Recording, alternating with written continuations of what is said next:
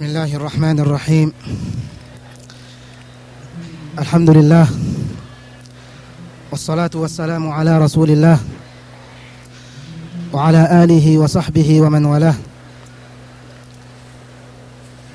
وبعد Mes chers frères, nous allons poursuivre notre série de cours et de leçons en langue française. Aujourd'hui, nous allons parler de la ville de Médine et de ce que nous devons accomplir dans cette ville. La ville de Médine est une ville importante qui a certains mérites.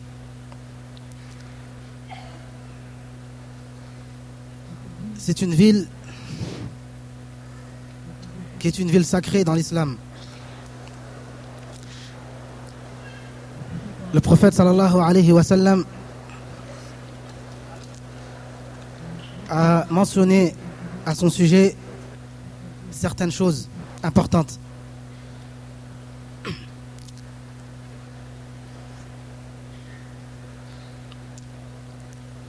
Allah Azzawajal,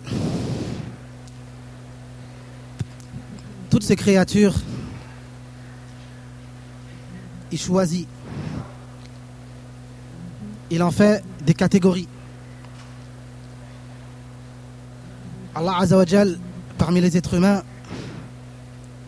il a choisi une catégorie de personnes et les a préférées à d'autres. Il a choisi les prophètes, il a choisi les messagers et les a préférés à d'autres. Et c'était un choix que Allah Azzawajal a fait.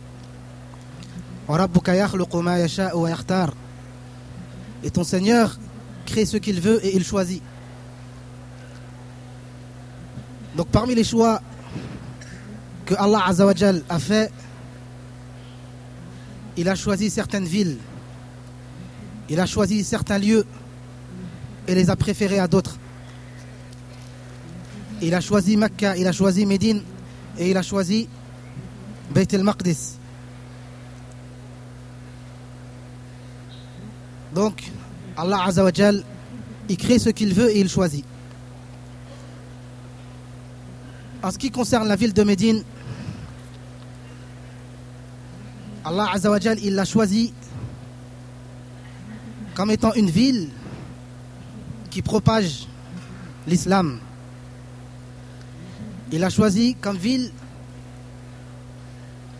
dans laquelle a immigré le prophète sallallahu alayhi wa sallam. Il a choisi comme ville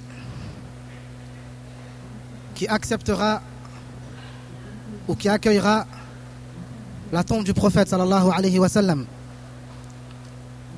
Donc Allah subhanahu wa ta'ala, il a choisi cette ville. Et cette ville, elle a certains mérites. Toute personne qui vient accomplir le hajj, accomplir le pèlerinage, passe par Médine.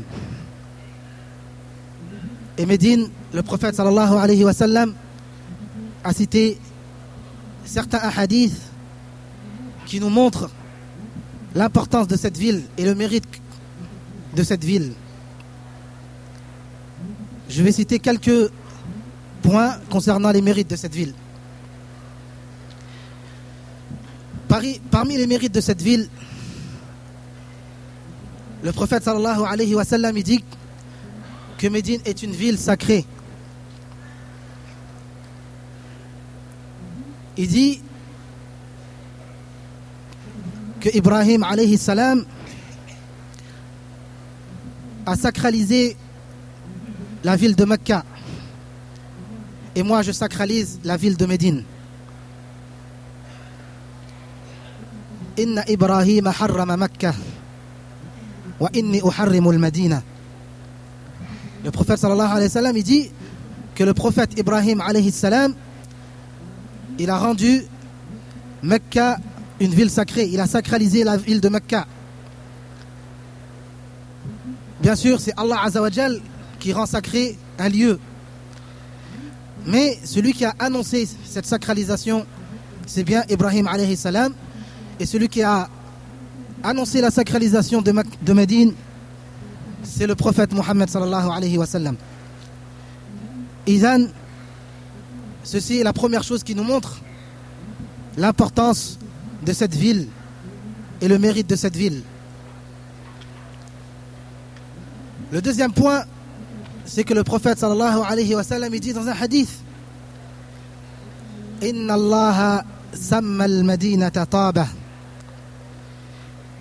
Et le mot taba en arabe signifie le bon ou la bonté. Donc il dit le prophète sallallahu alayhi wa sallam que Allah azza wa jal, il a nommé cette ville la bonté. La ville de bonté.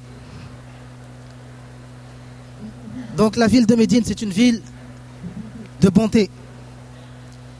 Ce hadith aussi nous montre l'importance de cette ville et la place de cette ville. Ensuite, le prophète sallallahu alayhi wa sallam, nous dit aussi à propos de cette ville, la ville de Médine, il dit que c'est une ville dans laquelle on peut rencontrer certaines difficultés. Et toute personne qui patientera et qui endurera à ces difficultés, je serai pour lui un témoin ou un intercesseur. J'intercéderai en sa faveur. Man sabara ala وشدتها كنت له شهيدا أو شفيعا يوم القيامة Le prophète sallallahu alayhi wa sallam il dit Je serai pour ceux qui patientent et qui endurent aux difficultés qu'ils rencontreront dans cette ville, je serai pour eux un intercesseur ou un témoin. Ceci nous montre l'importance de cette ville et le mérite de cette ville et la grandeur de cette ville. Ensuite, le prophète sallallahu alayhi wa nous dit aussi que cette ville, tout musulman doit faire attention à cette ville. Il est interdit de faire dans cette ville une innovation. Toute personne qui propagera dans cette ville une innovation est maudit. Toute personne qui cache un innovateur dans cette ville est maudit. Le prophète sallallahu alayhi wa sallam il dit dans le hadith que cette ville est une ville sacrée. Cette ville est une ville sacrée. Et ensuite il dit dans le hadith فمن أحدث فيها حدثا أو آوى محدثا فعليه لعنة الله والملائكة والناس أجمعين لا يقبل الله منه صرفا ولا عدلا toute personne qui fait une innovation dans cette ville ou qui cache qui protège un, un innovateur dans cette ville le prophète sallallahu alayhi wa sallam dit que cette, cette personne Allah Azzawajal il le maudit. Les anges le maudissent. Et tous les gens le maudissent. Et cette personne toutes les œuvres qu'il accomplira toutes les adorations qu'il accomplira les adorations obligatoires les adorations surérogatoires ne seront pas acceptées. Donc c'est une ville importante. C'est une ville sacrée. C'est une ville à respecter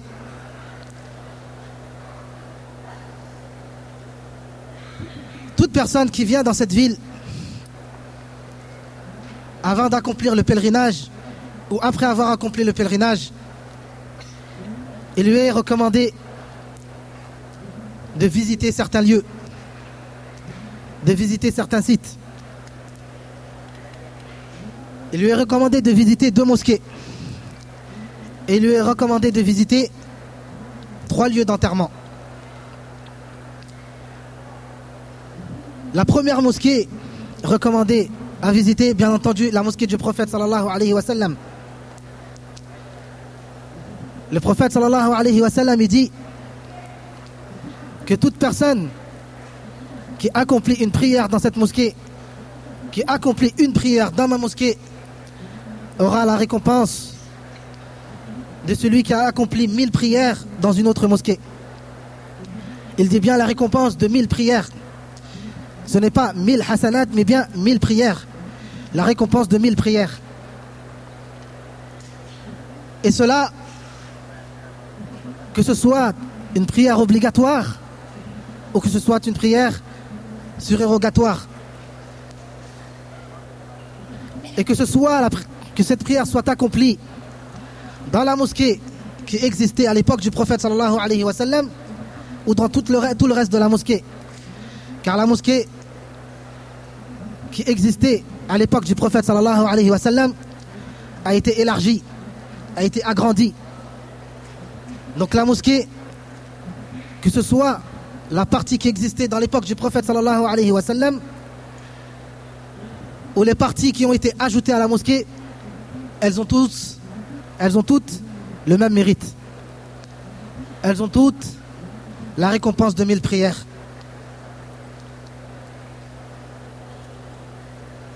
Ensuite, il y a la mosquée de Quba. La mosquée de Quba est la première mosquée construite dans cette ville. La première mosquée qui a été construite dans cette ville, c'est la mosquée de Quba. Le prophète sallallahu alayhi wa sallam, quand il a immigré de Médine, il a construit la mosquée de Quba avant de venir s'installer dans le centre-ville et y construire sa mosquée. Et la mosquée de Quba, c'est une grande mosquée. Elle ne fait pas partie des trois mosquées sacrées, mais c'est une mosquée importante. Car le prophète sallallahu alayhi wa sallam, il dit toute personne qui fait les ablutions, toute personne qui fait les ablutions dans sa demeure, dans sa maison ou dans son hôtel, puis qui va à la mosquée de Quba pour y accomplir une prière, Allah subhanahu wa ta'ala, il lui donne une, récompense. Il lui donne la récompense d'une umrah. Il lui donne la récompense d'une umrah tout entière. Le fait de faire deux rak'at dans la mosquée de Quba, Allah Azzawajal, il te donne la récompense d'une umrah tout entière. Il y a une petite remarque à faire, c'est que beaucoup de pèlerins et beaucoup de visiteurs ne profitent pas de leur venue ici pour accomplir plusieurs prières dans la mosquée de Quba. Beaucoup de visiteurs et beaucoup de pèlerins se contentent de visiter la mosquée de Quba une seule fois. Durant les quelques jours qu'ils passent ici. Alors qu'il serait bien, il serait préférable pour eux, si possible, d'aller à la mosquée de Quba plusieurs fois. Car ce mérite, on ne le trouve pas partout. Le fait d'accomplir deux rak'at et d'avoir la récompense d'une umrah tout entière, c'est une énorme récompense que beaucoup de pèlerins et que beaucoup de visiteurs négligent. Donc, il est recommandé de visiter la mosquée de Quba et y accomplir des prières. Le prophète sallallahu alayhi wa sallam lui-même, comme il a été rapporté, chaque semaine, il se rendait à cette mosquée. Il se rendait à la mosquée de Quba. Parfois, il y allait à pied et parfois, il y allait en prenant une monture. Donc le prophète sallallahu alayhi wa sallam, tous les samedis, il se rendait à la mosquée de Quba. Donc la mosquée de Quba est une mosquée importante et c'est un lieu important à visiter. Ces deux mosquées, la mosquée du prophète sallallahu alayhi wa sallam et la mosquée de Quba, sont les seules et uniques mosquées à visiter dans cette ville. Ils sont les seules et uniques mosquées qui ont une récompense. Ils sont les seuls et uniques mosquées qui ont un mérite de visite. Il y a des mosquées que les, pèlerins et les visiteurs ont l'habitude de visiter, que leurs visites ne sont pas recommandées. La mosquée de Bani Salima, plus connue sous le nom de la mosquée de Qiblatain. Ce n'est pas un lieu de visite. C'est une mosquée comme toute autre mosquée. Excepté qu'il y a eu un certain événement qui s'est déroulé, qui s'est passé. Comme nous le savons tous, tous les prophètes qui ont précédé le prophète Mohammed sallallahu alayhi wa quand ils accomplissaient la prière, ils s'orientaient vers Bayt el-Maqdis. Tous les prophètes, et même le prophète Mohammed sallallahu alayhi wa sallam, ils s'orientaient vers Bayt el-Maqdis. Jusqu'à ce qu'Allah subhanahu wa ta'ala lui révèle et lui ordonne de s'orienter vers le Kaaba. Alors, à ce moment-là, le prophète sallallahu alayhi wa sallam, il a changé de direction. Et Bani Salima, le quartier de Bani Salima, dans lequel se situe la mosquée de Bani Salima, plus connue sous le nom de Masjid al-Qiblatain, la mosquée de Qiblatain, c'était une mosquée dans laquelle un bon nombre de, compagnons du prophète sallallahu alayhi wa sallam accomplissaient la prière. Alors quand le prophète sallallahu alayhi wa sallam, quand la révélation des versets qui, qui recommandent au prophète sallallahu alayhi wa sallam de s'orienter vers le Kaaba ont été révélés, certains avaient assisté à la prière de Salat al-Fajr avec le, prière, avec le prophète sallallahu alayhi wa sallam et ont assisté à la révélation des versets. Et ont vu le prophète sallallahu alayhi wa sallam s'orienter vers Al-Kaaba. Par la suite, quand ils sont allés dans le quartier de Bani Salima, ils ont vu, ils ont trouvé que les compagnons du prophète sallallahu alayhi wa sallam qui étaient dans ce quartier n'avaient toujours pas appris que la direction de la Qibla avait changé. Alors, ce compagnon a dit aux autres compagnons qui étaient dans la prière de Salat al-Asr que la direction de la Qibla avait changé, qu'il fallait s'orienter vers Al-Kaaba. Alors ils se sont orientés vers la Kaaba durant la prière. Et par la suite, les gens après ont appelé cette mosquée Masjid al-Qiblatain. La mosquée qui a deux Qibla, deux directions. Alors que ce n'est pas la seule mosquée qui a eu deux Qibla. Car même la mosquée du prophète sallallahu alayhi wa a eu deux Qibla. Masjid Quba a eu deux Qibla. Ce n'est pas la seule mosquée qui a eu deux Qibla. Mais à cause de cet événement, les gens ont commencé à appeler cette mosquée Masjid al-Qiblatain. Donc cette mosquée est une mosquée comme toute autre mosquée qui n'a aucun mérite de visite. Qui n'a aucun, aucune récompense. Contrairement à la mosquée du prophète sallallahu alayhi wa sallam et la mosquée de Quba. Ensuite, il y a la mosquée ou les mosquées de Khandaq qui ne sont eux aussi pas des mosquées à visiter. Car Al-Khandaq est seulement un lieu dans lequel il y a eu une bataille opposant le prophète sallallahu alayhi wa sallam et ses compagnons d'un côté et les polythéistes, les mouchriquines, les mécréants de Kufar, les mécréants de Quraysh de l'autre côté. Donc dans ce lieu, certains compagnons du prophète sallallahu alayhi wa sallam ont prié dans certains lieux. Quand l'heure de prière est arrivée, ils ont prié, comme tout musulman aurait prié. Et par la suite, certaines personnes ont pris ces mosquées, ces endroits comme des mosquées. Donc ce sont des mosquées, ce ne sont pas des lieux, ces mosquées ne sont pas des lieux à visiter. Toute personne qui les visite par, curiosité n'aura aucune récompense, n'a aucun mérite. Ils ne font pas partie des lieux à visiter dans cette ville. Donc, les deux seules et uniques mosquées à visiter dans cette ville sont la mosquée du prophète sallallahu alayhi wa sallam et la, mosquée de Quba. Tout musulman qui vient dans cette ville se doit de profiter un maximum de ces deux villes, de ces deux mosquées, d'accomplir le maximum de prières dans ces deux mosquées, d'accomplir le maximum de prières dans la mosquée du prophète sallallahu alayhi wa sallam. Il n'y a pas de nombre limité, de nombre précis à accomplir dans la mosquée du prophète sallallahu alayhi wa. Contrairement à ce que pensent beaucoup de personnes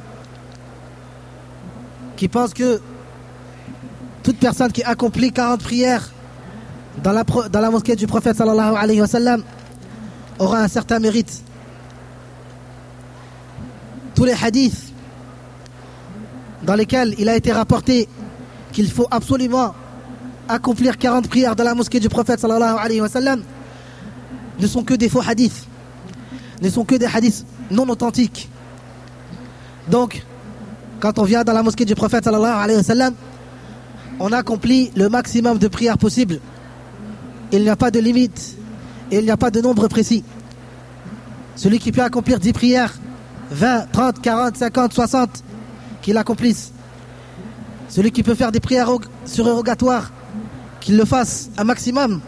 Car comme je l'ai dit tout à l'heure, une prière accomplie dans la mosquée du prophète sallallahu alayhi wa sallam équivaut, une prière accomplie équivaut mille prières accomplies dans toute autre mosquée. Et celui qui peut aller dans la mosquée de Quba chaque jour qu'il passera dans la ville de Médine, c'est un grand mérite, car il aura la récompense d'une Umrah. À chaque fois qu'il ira dans cette mosquée, il aura la, récompense d'une Umrah tout entière. Ensuite, mes chers frères, il y a trois lieux d'enterrement à visiter dans cette ville. Le premier est la tombe du prophète sallallahu alayhi wa sallam et de ses deux compagnons, Abu Bakr et Omar radiallahu anhuma. Donc la tombe du prophète sallallahu alayhi wa sallam, il est recommandé à toute personne qui vient dans la ville de Médine, toute personne qui vient visiter la mosquée du prophète sallallahu alayhi wa sallam, il lui est recommandé de visiter la tombe du prophète sallallahu alayhi wa sallam. Et quand nous visitons la tombe du prophète sallallahu alayhi wa sallam, nous lui, nous lui visitons, nous le visitons pour seulement une seule chose, lui passer salam. On lui dit Assalamu alayka ya Rasulallah. En disant cela, on a accompli la salutation du prophète sallallahu alayhi wa sallam. On se met face à la tombe du prophète sallallahu alayhi wa sallam et on dit Assalamu alayka ya Rasulallah. Et en faisant cela, nous avons accompli la salutation du prophète sallallahu alayhi wa sallam. Celui qui peut ajouter tout éloge, bonne parole, c'est une chose bien. C'est un plus. Mais il y a certaines choses à n'absolument pas faire devant la tombe du prophète sallallahu alayhi wa sallam. Premièrement, il ne faut absolument pas élever la voix. Car Allah il a interdit de lever la voix devant le prophète sallallahu alayhi wa sallam. Qu'il soit vivant ou qu'il soit mort. Il est interdit de lever la voix, de hausser le ton devant le prophète sallallahu alayhi wa sallam. Ensuite, la deuxième chose, il est interdit de demander quoi que ce soit au prophète sallallahu alayhi wa sallam. De dire oh prophète, donne-moi ceci, donne-moi ceci, donne-moi ça, donne-moi ceci, donne-moi cela, aide-moi à cela, j'ai besoin de ton secours. Tout cela est interdit. Tout cela fait partie d'associer un autre que Allah, Allah Azawajal. C'est un grand péché que Allah subhanahu wa ta'ala ne pardonne pas. Toute personne qui commet ce péché doit se repentir pour qu'Allah le pardonne. Car celui qui meurt avec ce péché, Allah subhanahu wa ta'ala ne lui pardonnera jamais. Et Allah subhanahu wa ta'ala lui-même, il le dit dans le Coran, il ne pardonne jamais l'association. Donc, quand nous saluons le prophète sallallahu alayhi wa sallam, nous lui demandons rien du tout. Nous lui passons le salam. Quand nous nous mettons, quand nous nous positionnons devant la tombe du prophète sallallahu alayhi wa sallam, on ne se positionne pas comme si nous accomplissions une prière. C'est-à-dire, il est interdit de mettre les mains sur la poitrine devant la tombe du prophète sallallahu alayhi wa sallam, comme si nous accomplissions une prière. Cette, position est une position exclusivement pour Allah Azawajal. C'est une position pour Allah Azawajal. Il est le seul et unique qui mérite cette position. Même le prophète sallallahu alayhi wa sallam, il ne mérite pas cette position. Donc quand nous nous, mettons face à la tombe du prophète sallallahu alayhi wa nous lui passons le salam et rien d'autre. Ensuite, nous nous décalons vers la droite et nous saluons le, premier compagnon du prophète sallallahu alayhi wa le premier calife du prophète sallallahu alayhi wa le meilleur de cette communauté, le meilleur de tous les hommes après les prophètes sallallahu alayhi wa sallam, Abu Bakr, radiyallahu ta'ala anhu. Nous nous mettons face à lui et nous faisons comme nous avons fait pour le prophète sallallahu alayhi wa sallam. Nous lui passons le salam. Assalamu alayka ya Abu Bakr. Ya Khalifata Rasulillah. Si nous pouvons ajouter autre chose, nous l'ajoutons.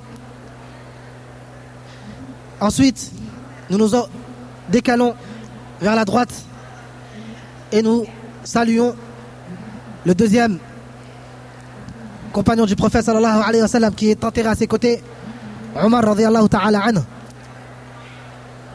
Et nous faisons la même chose que nous avons fait pour Abu Bakr. Assalamu alayka ya Omar. Ya Khalifata ou ya Amir al-Mu'minin. Celui qui peut saluer le prophète sallallahu alayhi wa sallam et ses compagnons en arabe, qu'il le fasse.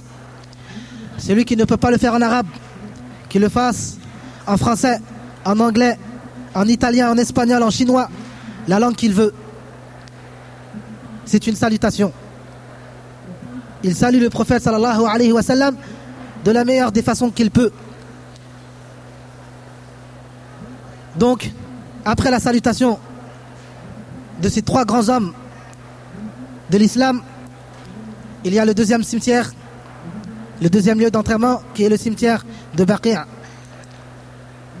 Nous allons al Baqi' et nous faisons ce que le prophète sallallahu alayhi wa sallam y faisait. Quand nous visitons un cimetière, il y a trois objectifs. Quand nous visitons un cimetière, il y a trois objectifs. Le premier objectif, le premier but de la visite d'un cimetière, c'est de faire, c'est de suivre le prophète sallallahu alayhi wa sallam. Car le prophète sallallahu alayhi wa sallam visitait les cimetières. Le prophète sallallahu alayhi wa sallam, visitait le cimetière de Baqi'. De temps à autre, il allait rendre visite au cimetière de Baqi'. Donc, toute personne qui vient dans la ville de Médine, ou toute personne qui est résidente dans la ville de Médine, il lui est recommandé d'aller visiter de temps à autre le cimetière de, le cimetière de. Ceci est le premier objectif. De faire, de suivre le prophète sallallahu alayhi wa sallam. Le deuxième objectif, c'est de faire du bien à tous ceux qui sont enterrés dans le cimetière de Baqi'. Quand nous visitons les morts, c'est un bien pour les morts. Car nous invoquons Allah Azzawajal pour eux. Et une invocation fait toujours du bien à un mort. Une invocation fait toujours du bien à un mort. Donc ceci est le deuxième objectif, le deuxième but de cette visite. Le troisième et dernier objectif de la visite, c'est ce que le prophète sallallahu alayhi wa sallam mentionne dans le hadith.